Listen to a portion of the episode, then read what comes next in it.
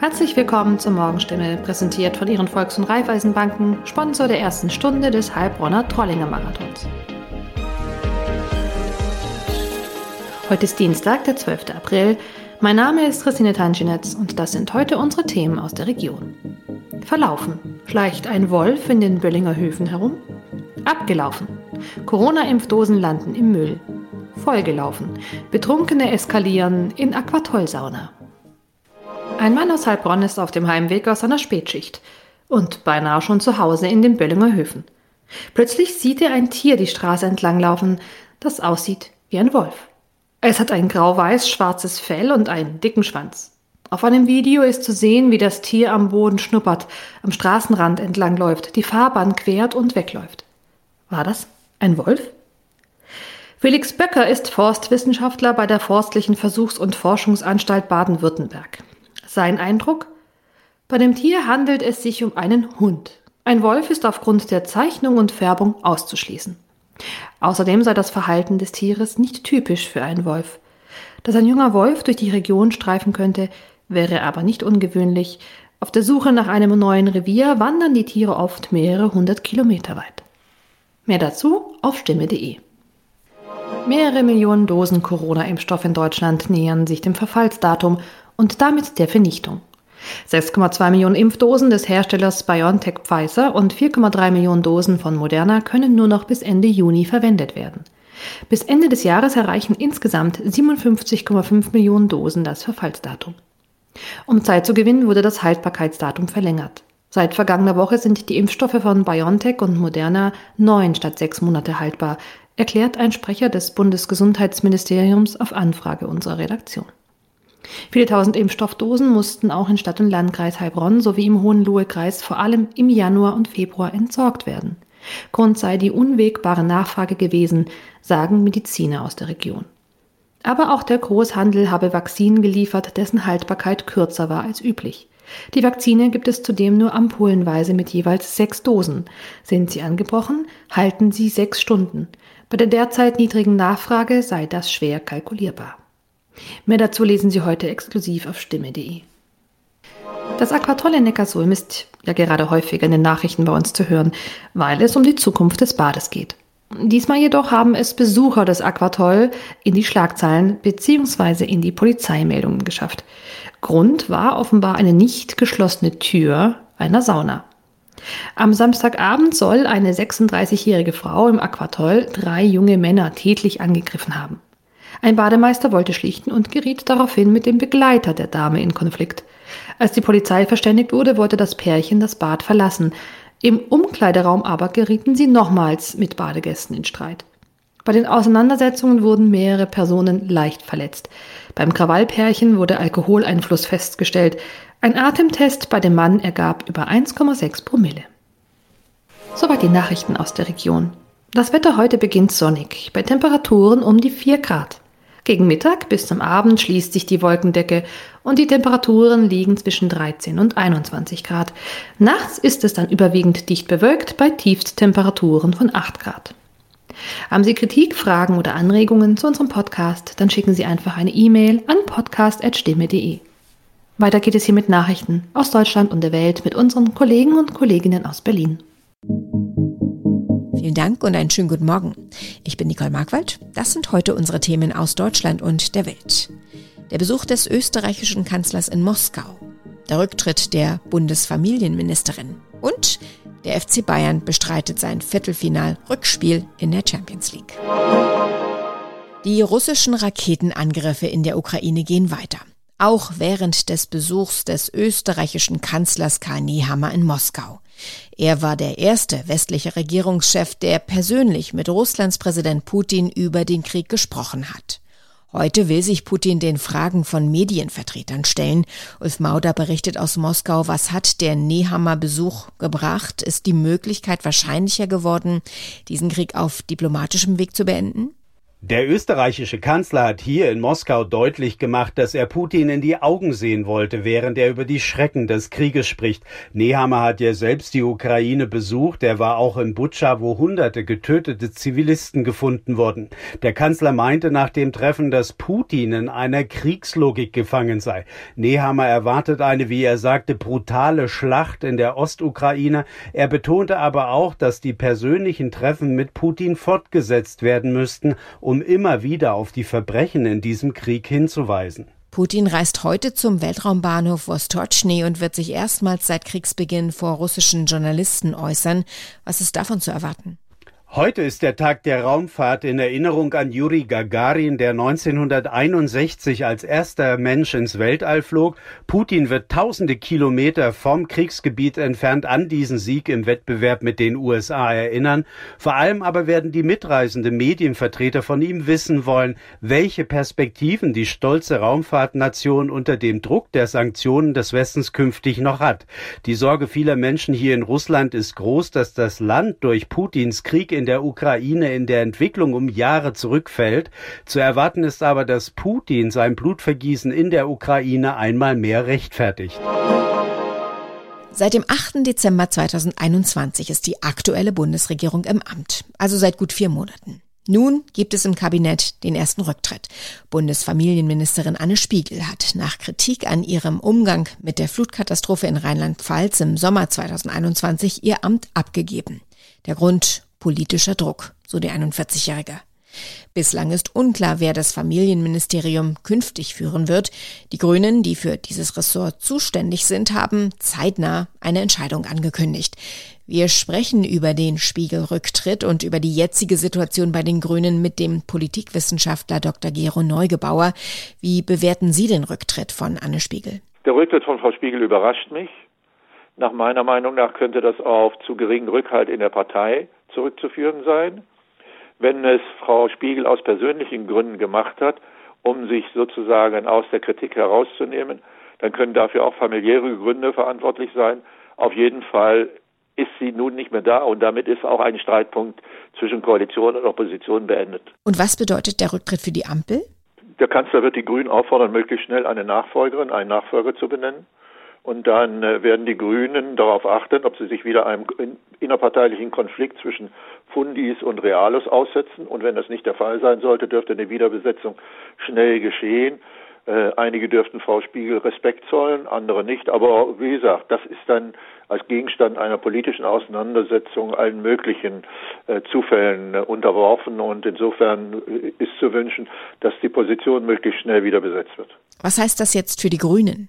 Die Folgen für die Partei sind ganz offensichtlich. Sie hat jetzt eine Schwierigkeit, nämlich eine Person zu finden, die nicht wieder einer Diskussion ausgesetzt wird, ob sie dem einen oder dem anderen Flügel äh, aus, zugehört oder ob sie diese oder jene Linie in der Familienpolitik vertritt. Was nicht strittig sein wird, ist, dass es sich um eine Frau handeln muss aufgrund der Paritäten, obwohl ja die Grünen auch noch gewissen Spielraum hätten, wenn sie nicht so dogmatisch verfahren würden. Aber es bedeutet für die Grünen die, die Wiederbelebung einer Auseinandersetzung, von der sie angenommen haben mussten, dass sie davon erst einmal verschont sein bleiben. Welche Rolle spielt denn heutzutage das Privatleben von Politikern? Hat der Beruf immer Vorrang? Naja, wir sind ja äh, bekannt geworden oder mit dem Spruch, das Privat ist politisch, als man immer sagte, nee, nee, das Verhalten von Politikern muss auch äh, im Privatleben be äh, bewertet werden hinsichtlich auf ihr politisches Verhalten. Also grundsätzlich bin ich eher der Meinung, äh, dass die Politiker einen Anspruch auf Privatleben haben müssen. Und zum Schluss, wie bewerten Sie die Entschuldigung von Frau Spiegel? War die ein Fehler? Frau Spiegel hatte sicherlich dem, sich dem Zwang ausgesetzt gesehen, erklären zu müssen, warum sie diesen langen Urlaub genommen hat. Wer aus der Erklärung nicht bereits genügend akzeptable Gründe gefunden hat, der hat dann vielleicht noch eine Entschuldigung äh, erwartet. Aber eine Entschuldigung bedeutet ein nachträgliches Eingestehen eines Fehlers. Das hatte sie ursprünglich nicht. Insofern hat sie ihre Position geschwächt. Sie hätte erklären, unter Verständnis bitten müssen, aber nicht eine Entschuldigung aussprechen. Es wird ernst für die Fußballer des FC Bayern. Am Abend steht das Viertelfinal-Rückspiel in der Champions League gegen den FC Villarreal an. Das Hinspiel vergangene Woche ging 0 zu 1 aus. Nun geht es mit den eigenen Fans im Rücken um den Halbfinaleinzug. BLR-Kollege Justin Werner berichtet aus München. Justin, die Bayern stehen ja ein bisschen mit dem Rücken zur Wand. Was macht denn Mut, dass sie es heute Abend doch noch packen? Naja, Mut macht vor allem erstmal, dass die Hypothek nur ein 0 zu 1 ist. Heißt, gewinnen die Bayern geht's mindestens schon mal in die Verlängerung. Aber der wirkliche Mutmacher, das sind die Bayern-Akteure selbst. Die zeigen sich vor der Partie nämlich angespornt. Hier zum Beispiel Trainer Julian Nagelsmann. Ich habe schon gesagt, wir haben viele Fehler gemacht im Hinspiel. Sie haben eingemacht, dass sie uns am Leben lassen haben und das sollten wir bestrafen, aber das müssen wir halt tun.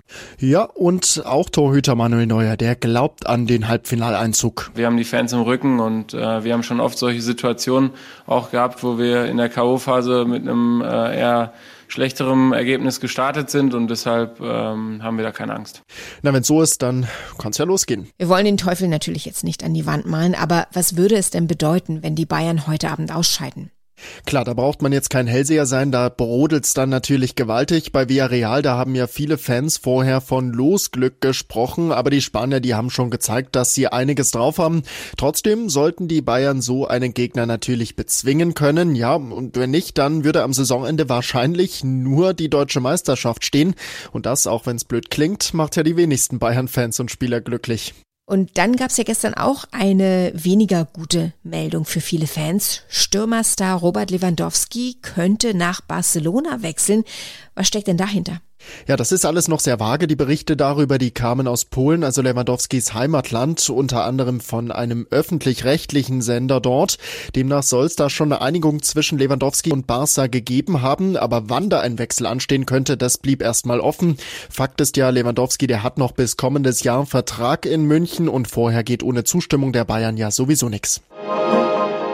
Es ist das erste Familienfest des Jahres und es läutet traditionell den Frühling ein. Aber wie genau war das nochmal mit Ostern? Bringt der Hase nun die Eier? Um diese und andere Fragen zu beliebten Osterbräuchen geht es heute in unserem Tipp des Tages mit Diana Kramer. Diana, fangen wir direkt mit den Eiern und dem Hasen an. Das sind ja die Symbole für das Osterfest. Wie geht das zusammen? Naja, irgendwie auf den ersten Blick nicht wirklich. Rein biologisch gibt's hier definitiv keinen Zusammenhang. Aber es geht hier tatsächlich um die Symbolik. Das Ei galt schon in der Antike als Symbol des Lebens. Im Christentum entwickelte es sich dann zum Zeichen der Auferstehung Jesu, die ja Christen in aller Welt an Ostern feiern. Außerdem waren Eier früher während der christlichen Fastenzeit tabu und um sie haltbar zu machen, wurden sie gekocht und dann rot gefärbt. Quasi die Geburt der inzwischen bunten Ostereier als Schmuck an Bäumen oder Sträuchern. Dann fehlt noch der Hase. Ja, genau. Ähnlich wie das Ei haben schon die Römer den Hasen als Zeichen der Fruchtbarkeit angesehen. Und zwar ganz einfach deshalb, weil er sich so schnell fortpflanzt. Wir alle kennen ja die Sprichwörter dazu, also wie die Kanickel, aber lassen wir das. Im Mittelalter zahlten die Bauern üblicherweise die Abgaben für das von ihnen bestellte Land in Naturalien. Einer dieser Termine fiel regelmäßig auf den grünen Donnerstag und hier dienten dann auch Hasen als Pachtzins, ebenso wie Eier. Und hier schließt sich damit der Kreis. Diese Vergleich vergleichbare Symbolik führte dazu, dass der eierbringende Osterhase als Figur entstand. Ein weiterer Brauch sind die Osterfeuer, in den letzten beiden Jahren wegen der Pandemie fast verschwunden, jetzt aber kehren sie vielerorts zurück. Was ist die Geschichte dahinter? Im deutschsprachigen Raum gibt es Osterfeuer bereits seit dem 11. Jahrhundert und zwar als Begrüßungsritual für den Frühling. Mit den Feuern sollte die dunkle Jahreszeit vertrieben werden und mit ja auch gleich Hexen und böse Geister. Während man heutzutage die Osterfeuer oft am Gründonnerstag entzündet, wurde das früher in christlicher Tradition als Teil der Osternachtsfeier in der Nacht von Kar-Samstag auf Ostersonntag vor der Kirche entfacht.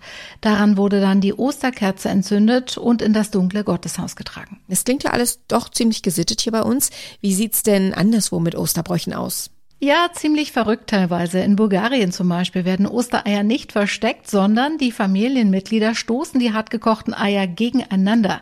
Ich habe sogar schon mal von einer Hardcore-Version gehört, sich die Eier an den Kopf zu schlagen. Wessen Ei am Ende unversehrt geblieben ist, der wird im kommenden Jahr besonders viel Erfolg haben, heißt es. Witziger Osterbrauch auch in Irland. Hier werden in zuvor ausgehobenen Gräbern Heringe vergraben. Das Ganze symbolisiert das Ende der Fastenzeit, in der statt Fleisch nur Fisch auf den Teller kam. Nur gut ein Jahr waren die Schauspieler Amber Heard und Johnny Depp verheiratet. Aber seit der Trennung streiten beide immer wieder vor Gericht. Jetzt geht es in Fairfax im US-Bundesstaat Virginia um den gegenseitigen Vorwurf der Verleumdung und Schmerzensgeldforderungen. Sören Gies berichtet aus den USA. Dieser Rosenkrieg beschäftigt uns ja schon etwas länger. Worum genau geht's jetzt im aktuellen Fall?